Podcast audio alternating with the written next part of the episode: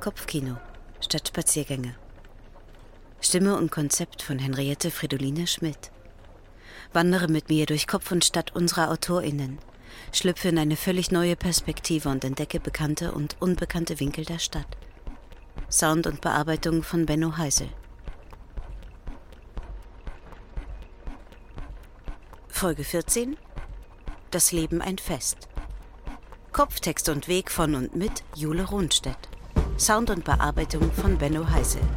Der Schweinehund und Konzept Henriette Fridoline Schmidt.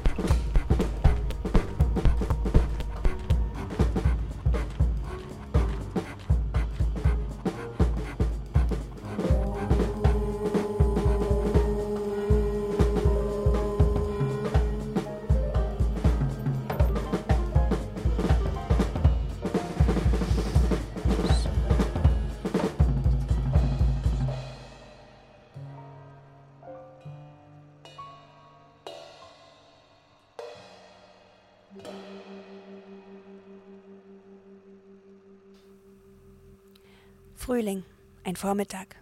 Mittwoch? Vielleicht schon Donnerstag. Keine Ahnung, wie lange ich schon im Nachthemd auf dem Teppichboden sitze und aus dem Fenster starre. Die Kaffeetasse ist noch nicht ganz leer. Vielleicht 20 Minuten? Aber der Kaffee ist bereits kalt. Also länger. Eiskalt. Wie meine Füße. Ich habe das Gefühl, ich schlafe noch. Oder bin ich schon tot? Kann sein. Aber der Kopf wummert als hätte ich durchgefeiert und einen schlimmen Kater.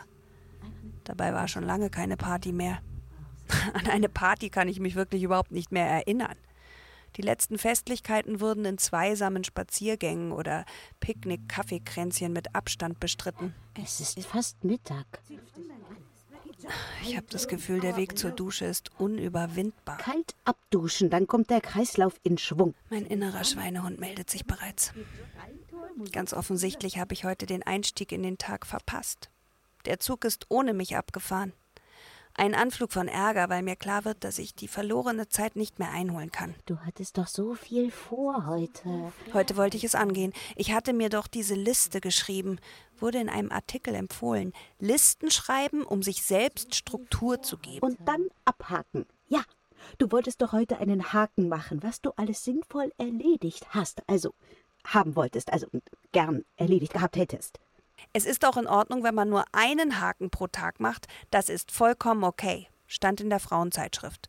Man sollte sich nicht überfordern. Dann hat man immerhin eine Sache geschafft, die man sich vorgenommen hat. Das ist schon was. Da darf man stolz sein. Prima. Na dann. Und am nächsten Tag dann ein nächster Haken. Bis an dein Lebensende. Oh mein Gott. Die Liste ist erschreckend lang. Und nicht sehr griffig. Spazieren gehen, Küchenschränke ausmisten, Küche streichen, Balkon bepflanzen, Mimi auf dem Land besuchen, Steuer 2020, Webseite aktualisieren, schreiben. Fehlt nur noch Weltreise oder Karrieresprung. Das ist alles überhaupt nicht klug durchdacht. In meinem momentanen ungewaschenen Schlafanzug-Äumelzustand scheint mir nichts davon in naher Zukunft realisierbar zu sein. Wie soll man das alles umsetzen? Die Küche streichen? Was für eine Quatschidee. Warum um alles in der Welt ist das auf dieser Liste gelandet? Als wäre es nichts. Als würde man das mal eben so nebenbei erledigen. Küche streichen ist eine Aktion, die mindestens eine Woche dauert. Alles leerräumen, die Farbe aussuchen, die Farbe besorgen, Wände abschmirgeln, neu verputzen, dann streichen, dann muss das trocknen, dann ist es unordentlich, dann muss man nochmal drüber und dann alles wieder einräumen. Sau blöd, das da hinzuschreiben. Der Baumarkt hat eh zu. Auf den Haken kann ich lange warten. Und ehrlich gesagt finde ich, dass meine Küche nicht unbedingt gestrichen werden muss. Naja. Das streiche ich durch, so. Da gibt's viel wichtigere Dinge, viel. Steuer 2020? Ja, zum Beispiel, aber bestimmt nicht jetzt. Bin ja noch nicht mal angezogen. Das mache ich mal am Abend, wenn ich nichts vorhabe und eh schon schlecht gelaunt bin. Wenn gar nichts los ist und der Steuerberater mich schon zweimal angerufen und ermahnt hat, dann mache ich das. Aber heute ist ja noch nicht alles verloren. Heute könnte der Tag noch die richtige Abzweigung nehmen. Mimi besuchen ist auch keine Option. Die arbeitet. Homeoffice. Schade. Die hat's gut. Und die wohnt so hübsch. Schreiben. Was denn? Wie soll man denn bei so wenig Input in ein Output kommen? Was soll man erzählen, wenn man nichts mehr erlebt? Niemand mehr spricht, nicht streitet, keine Diskussionen mehr führt.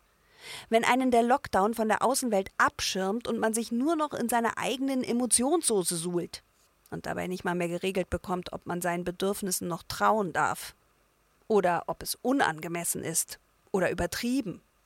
Oder ob man nicht besser in Demut und Dankbarkeit verharren sollte, bis der Spuk vorüber ist. Denn immerhin bomben sie uns gerade weder das Dach überm Kopf weg, noch müssen wir aus wirtschaftlicher Not in ein Gummiboot steigen. Alles halb so wild hier. Ich bin gesund. Mundschutz auf und durch. Und dann, wenn endlich alle geimpft oder immun sind, dann mit Abstand, also zeitlichem Abstand in diesem Falle, und genügend Selbstreflexion das Vergangene verarbeiten. Durchdacht beschreiben, was diese Pandemie mit uns gemacht hat, wie es jetzt weitergeht, was sich geändert hat, was wir verloren, was wir gewonnen haben.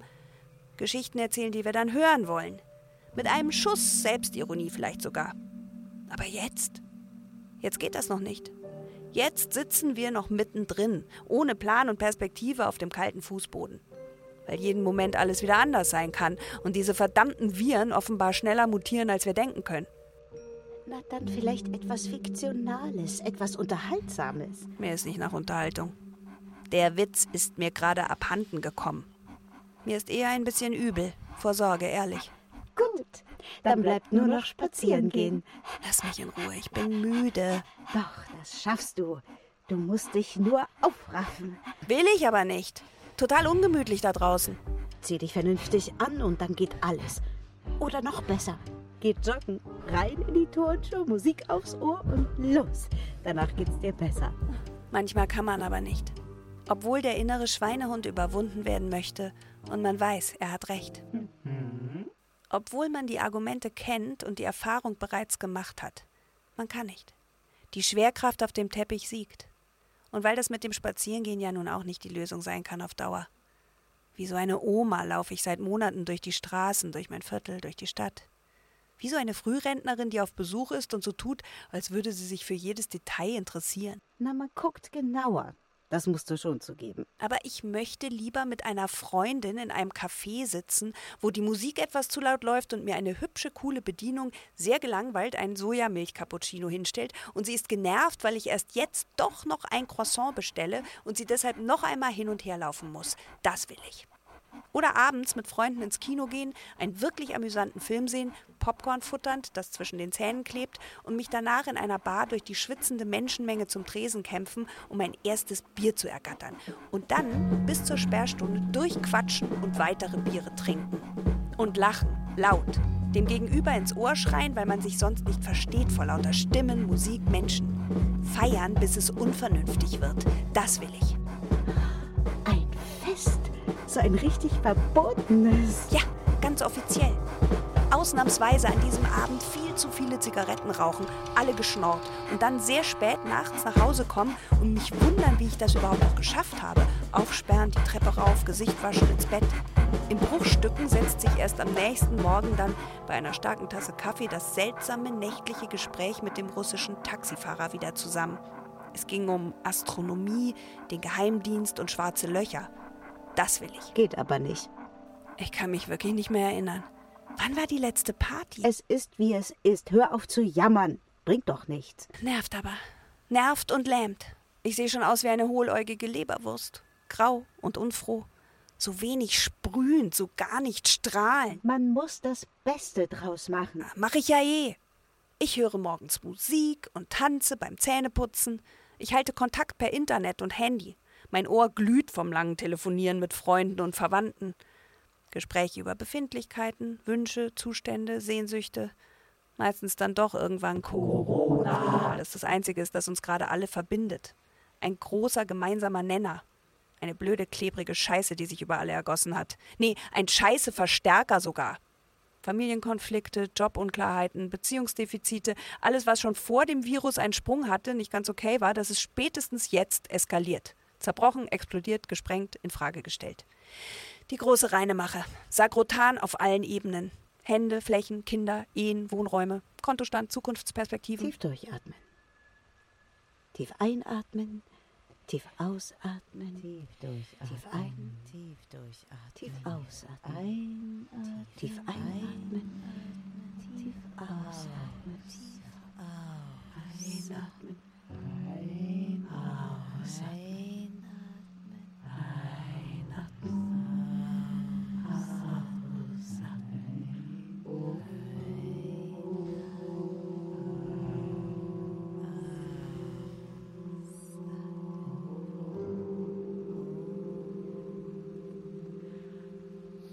Shanti, Shanti, Shanti.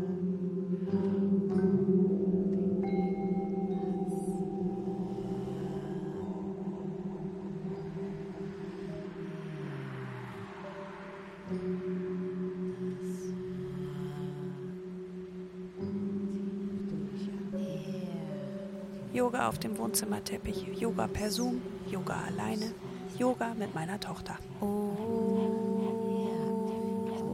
Hm, trotzdem werde ich nicht ruhig. Shanti, Shanti, Shanti. Trotzdem krabbelt mir zwischendurch die Angst über die Leber, die Unruhe durch meinen Schlaf. Nachts wache ich manchmal schweißgebadet auf. Es ist 3.38 Uhr, ich liege wach. Es ist 4.51 Uhr, Vollmond. Den gibt's ja auch noch. Ich stehe auf und trinke Wasser, laufe in der dunklen Wohnung herum. Meine eigenen Schritte sind mir fremd. Ich öffne das Fenster und lausche in den Hof. Keine Geräusche. Früher wurde im vierten Stock immer wie wild gevögelt. Auch vorbei. Keine Seele wach. Totenstill. Nur ein Licht oben links. Luft. Oh, wie soll das alles weitergehen? Mann, oh Mann, oh Mann, jetzt ist aber mal gut. Du bist doch sonst auch ein Zweckoptimist. Zugegeben, ich erlebe auch lustige Abende. Bekoche meine vegetarischen Freundinnen oder sehe mir mit meiner Tochter historische Liebesfilme an. Dennoch kommt so ein Gefühl von Unfreiheit auf, von ich mache das alles nur, weil sonst nichts geht. Eine Sehnsucht nach gewöhnlicher Lebendigkeit, nach der alten Qual der Wahl, Leichtigkeit. Hallo, ist da wer? Ich brauche Umarmungen, Kontakte, Berührungen, Pläne. Ich, ich weiß schon gar nicht mehr, ob es mich gibt. So wie davor wird es nicht mehr werden. Aber wie denn dann? Wird dieser Virus ein ewiger Begleiter, den wir umarmen müssen, damit wir nicht an ihm zugrunde gehen? Keine schlechte Idee. Wenn wir unseren Enkeln erzählen, dass man sich früher zur Begrüßung umarmt hat und die Enkel halten uns für total fahrlässig und bescheuert und reichen uns sofort Tücher, mit denen wir uns Hände, Mund, Nase und Ohren desinfizieren sollen, oder entwickeln wir neue Organe, Kiemen, die uns den Mundschutz ersparen?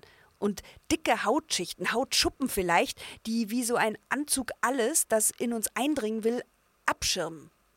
Oder kommen jetzt die Mutationen, die uns alle komplett dahinraffen und selbst Darwin hat dem nichts mehr hinzuzufügen? So weit sind wir ja zum Glück noch nicht. Sei doch nicht so negativ. Unerträglich bist du heute. Die Todesstatistiken jeden Tag in der Zeitung zu vergleichen, das macht eben etwas mit mir. Die verschiedenen Länderlinien, schwarze Klippen, hohe Zahlen, als wäre es ein Wettbewerb. Ich bin kein Zahlenmensch, war ich noch nie. Ich bin ein überzeugter Optimist, praktisch positiv zupackend, generell. Aber jeden Tag diese Länderkarte mit den Flächen in den verschiedenen Rottönen, das macht was mit einem. Ja, darum solltest du ja auch einen Spaziergang machen. Dich einfach treiben lassen, an nichts denken lassen, an Oh, nichts geh mir mal denken. nicht auf den Zeiger. Darf ich spazieren gehen, wann ich will und wie ich will? Danke. Du bist wie so ein nerviger Papa, der einem sagt, man soll an die frische Luft gehen. Und gerade wollte man eigentlich raus, aber nur weil du es mit diesem vorwurfsvollen Unterton sagst, hat man gleich gar keine Lust mehr. Aber stell dir vor, ja, ich gehe raus und zwar freiwillig. Jetzt. Die Luft ist kalt und klar. Die Sonne scheint immer mal wieder, aber wärmt nicht. Ich stehe auf dem Pariser Platz und habe kein Ziel. Komm, entscheide dich. Rechts oder links? Ich lande auf dem Bordeauxplatz. Die Blumenrabatte wird gerade von Männern neu bepflanzt. Wie die Heinzelmännchen in leuchtend orangenen Jacken wühlen sie in den Beeten, laden Blumentöpfe ab, stecken sie in die Erde, zupfen, ordnen an. Später überlassen sie uns Spazierenden diese Pracht. Das ist nett. Da hat die Stadt klug investiert zur allgemeinen Freude des flanierenden Volkes. Danke, Stadtrat. Ich mag die Blumenüberraschung. Zu jeder Jahreszeit ein neues kleines Spektakel. Was? Jetzt hast du gelächelt. Ah, das erste Mal heute. Ich muss daran denken, wie ich vor 19 Jahren im Schneckentempo diesen Platz umrundet habe, am Abend, bevor meine Tochter geboren wurde. Von Bank zu Bank habe ich mich da gehangelt, bin bei jeder Wehe tief atmend stehen geblieben, kurz in die Knie gegangen, habe meinen riesigen Bauch mit beiden Händen gehalten, diesen fremden Schmerz versucht auszuhalten, mich kurz gesetzt, wieder beruhigt und bin weitergewackelt, wieder nach Hause. Ein paar Stunden später war das Baby da. Ein paar Monate später haben wir hier mit ihr Laufen geübt. Ein paar Jahre später hat sie auf diesem Weg Fahrradfahren gelernt. Ohne Stützräder. Und jetzt hat sie Abitur und studiert. Der Platz hat sich gar nicht verändert. Ja, aber jetzt bitte nicht auf den Ich werde alt und früher war alles viel besser Trip kommen. Wasser ist Trip, so ist es. Ich gebe es auf. Ich gehe Richtung Wiener Platz. Der Anblick dieser Dorfidylle ist fast übertrieben hübsch. Drei Touristinnen stehen neben mir an der Ampel. Sie zeigen auf die netten renovierten Häuschen und das kleine Café. Ich höre, wie die junge Frau zu ihren Freundinnen sagt: Wahnsinn. Guck mal, wie schnucklig. Mann, Mann, Mann, hier könnte ich ja auch gut wohnen, ne? Jo, das kannst du dir nur nicht leisten, ne, Elfriede? Sie sind aus dem Norden, das hört man. Kurz fühle ich mich sehr einheimisch. Und ich bin ein bisschen stolz drauf, dass ich hier täglich vorbeikomme. Kurz sehe ich den Platz durch diese fremden Augen. Ist so do. Ist Schuschedo. Ich bin in unserer Familie der erste gebürtige Bayer. Gleich fällt der Watschenbaum um. Dennoch habe ich mir als echte Münchnerin durch meine norddeutschen Eltern immer einen gewissen Abstand, eine Portion Skepsis bewahrt. Wir finden Bayern immer wieder exotisch, komisch, toll. Manchmal auch seltsam. Die Trachten, das Oktoberfest, die Selbstgerechtigkeit. Und abstoßend. CSU, das Grobschlächtige, die Angst vor dem Fremden. Letzten Endes ist München einfach der Ort, an dem ich zufällig das Licht der Welt erblickt habe. Hätte ja auch ganz anders laufen können. Überleg doch mal. Hätte ja auch Fulda oder Schweinfurt oder Dessau sein können. Oder Mumbai oder Kirgistan oder Mexico City. Aber bei mir war es eben München, Schwabing damals. Da bin ich reingeplumpst und hier bin ich. Meine Leute, meine Familie, meine Wege. Die Stadt, aus der ich zuerst nie wegkam und dann gar nicht weg wollte. Und inzwischen verbinde ich fast mit jeder Straße, jeder Hausecke eine Geschichte, mit jedem Platz einen besonderen Moment, mit den verschiedenen Stadtvierteln die unterschiedlichsten Erinnerungen, Menschen, Begebenheiten. Zum Beispiel? Hm, das nächtliche Innehalten auf der Maximiliansbrücke, auf dem Heimweg vom Theater nach der Vorstellung. Dort auch die Entscheidung zu kündigen. Das Drehbuchschreiben im Maxwerk auf der wunderschönen Terrasse. Acht Wochen, sehr diszipliniert. Neben mir summen die Bienen in ihrem Bienenstock. Eine Party in der schlecht beleuchteten Unterführung unter dem Friedensengel, Mitte der 90er, auf der mich ein Student angesprochen hat, der wahnsinnig gut roch. Er hat mich mit nach Hause genommen. Ich glaube, er hieß Jörg. Oh Gott, ist das lange her. Hm. Ein heimlicher Kuss am Isarstrand 2005. Aufregend, verwirrend, herbstlich. Das hätte ich fast vergessen. 1998 Liedertexte schreiben auf dem Denkerhügel hinter dem Biergarten im Blumenkleidchen, zwischendurch ein Radler und eine Breze. Auf der Wiese in den Isarauen ein erstes Picknick mit meinem späteren Ehemann. Wir saßen auf einer bunten indischen Patchwork-Decke, die ich immer noch besitze, mit Weintrauben und Käse. 22 Jahre ist das jetzt her. Ja, stimmt. Fast an derselben Stelle ein tränenreicher Spaziergang Richtung Friedensengel. Geständnisse, Vorwürfe, Wut. Na, wenn ich daran denke, wird mir ganz schlecht. Okay, atme einmal tief durch, ja? Einatmen, ausatmen und einatmen und ausatmen. Puh, es riecht nach Fischbrötchen. Wie immer steht eine lange Schlange von Menschen am Fischhäusel, die ich durchqueren muss. Kurz überlege ich, ob es wirklich hilft, dass ich keinen Fisch aus dem Meer mehr esse seit ich diese Doku über industriellen Fischfang gesehen habe. Es ist nämlich zum Verzweifeln, wenn man weiß, was da alles dranhängt. Sklavenhandel, Umweltzerstörung, Tiergemetzel, Zerstörung des Ökosystems. Das Nichtdenken klappt heute prima. Soll ich was sagen? Also laut eine aufklärende Brandrede vor dem Fischstand halten? Bitte nicht. Ich gebe mir Mühe. Ich gehe weiter. Gut. Dieser Tag könnte echt ein Highlight vertragen. So, ich betrete jetzt den Park. Sehr gut. Tatsächlich hilft das Grün. Die Kühle, der Weg, das Knirschen unter den Sohlen. Ich laufe am Stäuberspielplatz vorbei. Damals, als unser Kind noch Kleinkind war, war Herr Edmund Stoiber Ministerpräsident.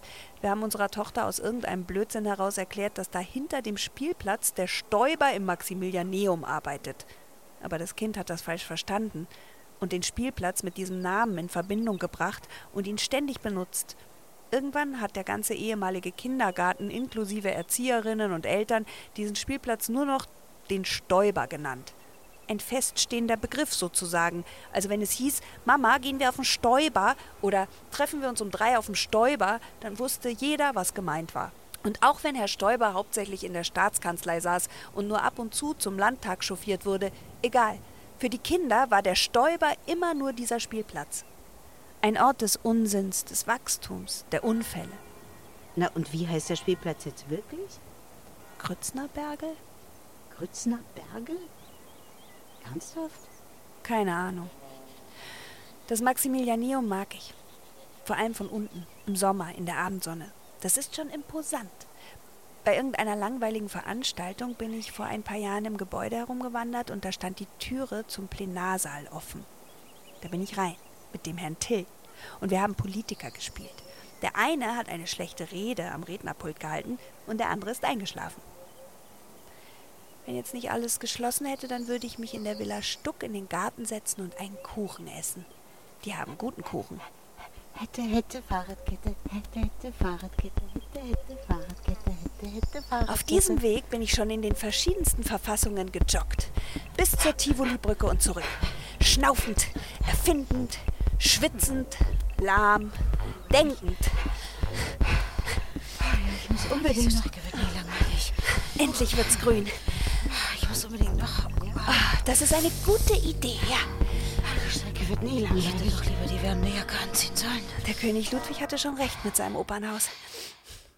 Ludwig wollte hier eigentlich ein großes Opernhaus von Herrn Semper errichten lassen, genau an der Stelle, an der man ihm sein Denkmal errichtet hat. Auf dem Isar-Hochufer mit Blick über die Stadt Wagner hören. Das war wohl seine Idee. Aber sie haben ihm ja eh ständig den Geldhahn zugedreht. Und darum steht dieses Opernhaus heute in Bayreuth und die Franken profitieren davon. Und Ludwig hat nur das kleine Gärtnerplatztheater bekommen und darf als Statue die Aussicht genießen. Vielleicht bin ich in diesem Punkt dann doch ein überzeugter Bayer. Ich finde, König Ludwig war wirklich der Hammer. Ein Visionär, ein cooler Spinner. Irgendwie ein Künstler. Wirtschaftlich, technisch, kulturell mit seinen Schlössern, Jagdhäusern, Parkanlagen, die jetzt Touristen aus aller Welt abklappern, ganz weit vorn. Vorausschauend. Ohne diese ganze Isar-Parkanlage, die er sich mit seinen Bauherren damals ausgeklügelt hat und die wir alle ständig, sehr selbstverständlich auf- und abwandern, hätte München niemals diese Lebensqualität. Jetzt bekomme ich doch Lust zu joggen. Sowas. Beim Joggen kommen mir oft gute Gedanken. Siehst du, sag ich doch.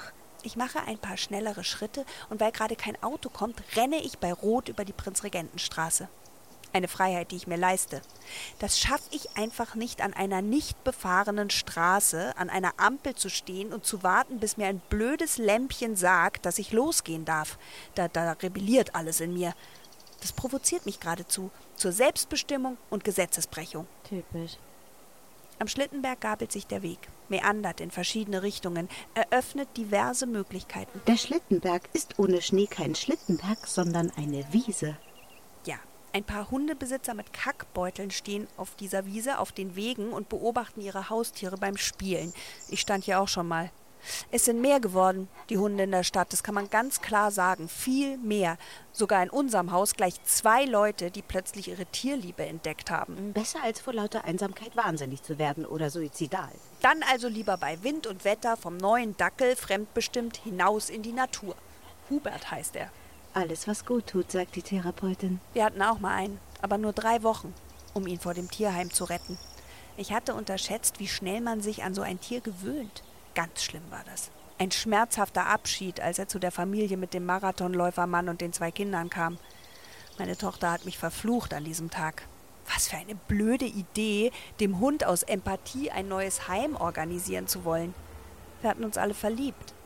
Aber behalten ging einfach nicht. Und jetzt? Rechts oben rum und dann links die Stufen runter, hier umdrehen und den gleichen Weg zurück oder links runter, runter zur Isar. Hm? Denselben Weg zurück mag ich nicht. Links gehst du fast immer. Ich laufe rechts weiter, oberhalb der großen Wiese und überrasche mich. Biege scharf rechts ab und gehe auf die alte Bogenhauser Pfarrkirche zu. Da warst du ewig nicht. Ich betrete den Friedhof. Kein schlechter Ort während einer Pandemie. Herrlich. Warum bin ich da nicht früher drauf gekommen? Friedhöfe haben so etwas Relativierendes. Gerade auf diesem Friedhof gibt es eine Art Klatschpressentourismus. Man überzeugt sich, dass sogar die Menschen, die es zu etwas gebracht haben, Die man aus Funk und Fernsehen kannte. Berühmtheiten, die in der Öffentlichkeit gefeiert und mit Aufmerksamkeit, Ruhm und Reichtum gesegnet wurden, am Ende auch nur in der Grube landen. Beruhigend ist das.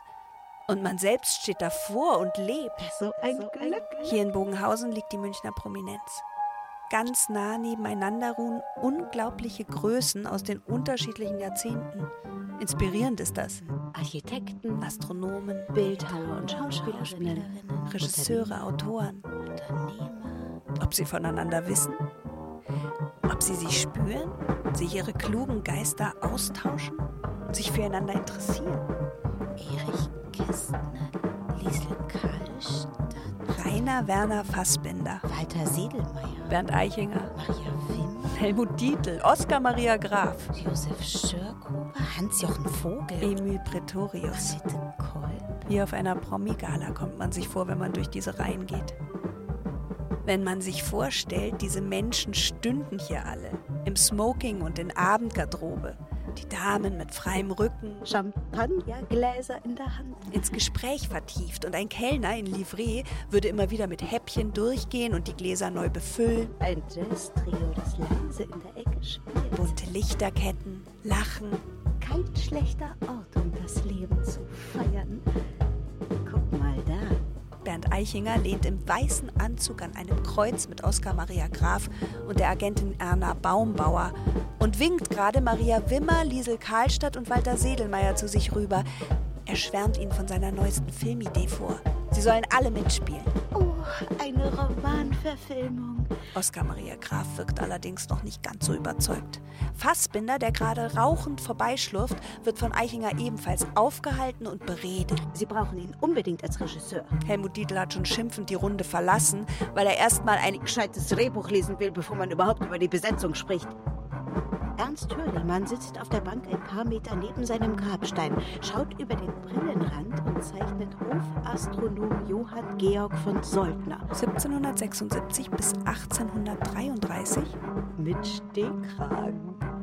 Söldner schüttelt immer wieder lachend und ungläubig den Kopf, während sich Helmut Fischer ernsthaft bemüht, dem Mann mit dem mächtigen Koteletten zu erklären, dass es inzwischen Computer gibt und dass der heutzutage immer und überall eingesetzt würde. Also gerade wenn es um Berechnungen geht. Unentbehrlich quasi so ein Computer, also nicht mehr wegzudenken. Soldner hält sich den Bauch voll Lachen. Metzifixe soll es ihm halt endlich glauben. Liesel Karlstadt lässt sich von Dirigent Hans Knappertsbusch ein herzliches Kompliment für ihren grandiosen Auftritt in Orchesterprobe als Herr Kapellmeister machen. Er versucht sie zu imitieren, was ihm nur bedingt gelingt. Au Mann! Jetzt tritt er auf die frisch gepflanzten Veilchen und vergiss mal nicht auf ihrem Grab. Ein paar Leute kenne ich sogar. Ich winke. Tankred Dorst mit seinen weißen Locken erkennt man von Weitem. Ich war die Elsa in seinem Stück Die Legende von armen Heinrich. Fränkisch habe ich dafür lernen müssen. Und aufregend war es. Elsa war bereit, sich für den armen Heinrich zu opfern. Ich habe immerhin meinen Impftermin an meinen Liebsten abgegeben. Psst. Hörst du? Eine vertraute, angenehm knarzende Stimme. Rolf Beusen mit Hut und Mantel steht am Brunnen neben den grünen Gießkannen und tauscht mit Hans Schweikert Theateranekdoten aus. Ein Bühnenmagier. Ein kluger Schauspieler. Ein Sprachkünstler, der immer in seinen Abgründen gewühlt hat und trotzdem sehr witzig. Kurz vor seinem 80. Geburtstag sind wir mit Rolf und ein paar Leuten aus dem Ensemble noch nach der Vorstellung ins Sugar Shake gefahren. Es regnete und du hast ihn im Auto mitgenommen. Beim Aussteigen entschied er, seinen Schirm, seinen Hut und auch den Mantel besser im Auto zu lassen. Es wurde getanzt, getrunken, geraucht, gelacht. Es wurde später und später. Gegen drei Uhr konnte ich nicht mehr. Ich wollte in mein Bett. Also ging ich zu Rolf, der mit einem Bier amüsiert an der Bar stand und brüllte ihm ins Ohr, dass ich jetzt fahren würde und ihn gern mitnehmen kann. Seine Sachen sind ja noch in meinem Auto. Er sah mich erstaunt und gleichzeitig sehr ernst an und legte mir die Hand auf die Schulter und sagte, Siehst du, Mädchen, das haben wir gar nicht bedacht, dass ich eventuell länger bleiben möchte als du. 94 ist er geworden, trotz der vielen Weißbiere und Zigaretten. Auf dem Weg Richtung Ausgang sehe ich, dass Herr Kästner jetzt, schon nicht mehr ganz nüchtern, auf die schöne Margot Hielscher zusteuert, die die Musiker um sich versammelt hat und Frauen sind keine Engel zum Besten gibt. Man ist entzückt, wippt im Takt, manche Damen singen mit. Es wird also doch noch gefeiert. Wie gut das tut. Wie belebend. Wie glamourös. Frauen sind keine Engel und dennoch sind sie so süß. Sie schenken einem verliebten Mann auf Erden schon das Paradies. Als ich die Friedhofsparty verlasse, scheint mild die Sonne. Ein paar Menschen sitzen auf der Wiese. Manche liegen auf Decken. Auf der Erde noch nicht runter. Was für eine seltsame Transformation. Da läuft man lebendig umher, steht, geht, sitzt, liegt, trotz der Schwerkraft, und dann, wenn das Leben entweicht, wird man eingegraben. Unten drunter. Dass man weg ist, nicht mehr sichtbar, fühlbar, verstummt, vom Erdboden verschluckt, nimmt man an nichts mehr teil, Ende Gelände. Nur die Erinnerung der Lebenden, die bleibt. Solange sie leben, ja. Solange sich jemand erinnert, ist alles gut. Sich lebend an Lebendiges zu erinnern, ist ja auch nicht schlecht. Sich lebend zu erinnern, ist in jedem Fall aktiver. Das Einzige, was du hast, ist das Jetzt. Ja. Gut da zu sein, zu atmen, hier lang zu gehen, zu laufen, zu denken, zu lieben, vertraute Wege. Gut zu wissen, wo man hingehört, was? Eingebettet in Momente, Zeiteinheiten. Jeder Schritt eine Geschichte das Leben ein Fest. So eine einzigartige Party.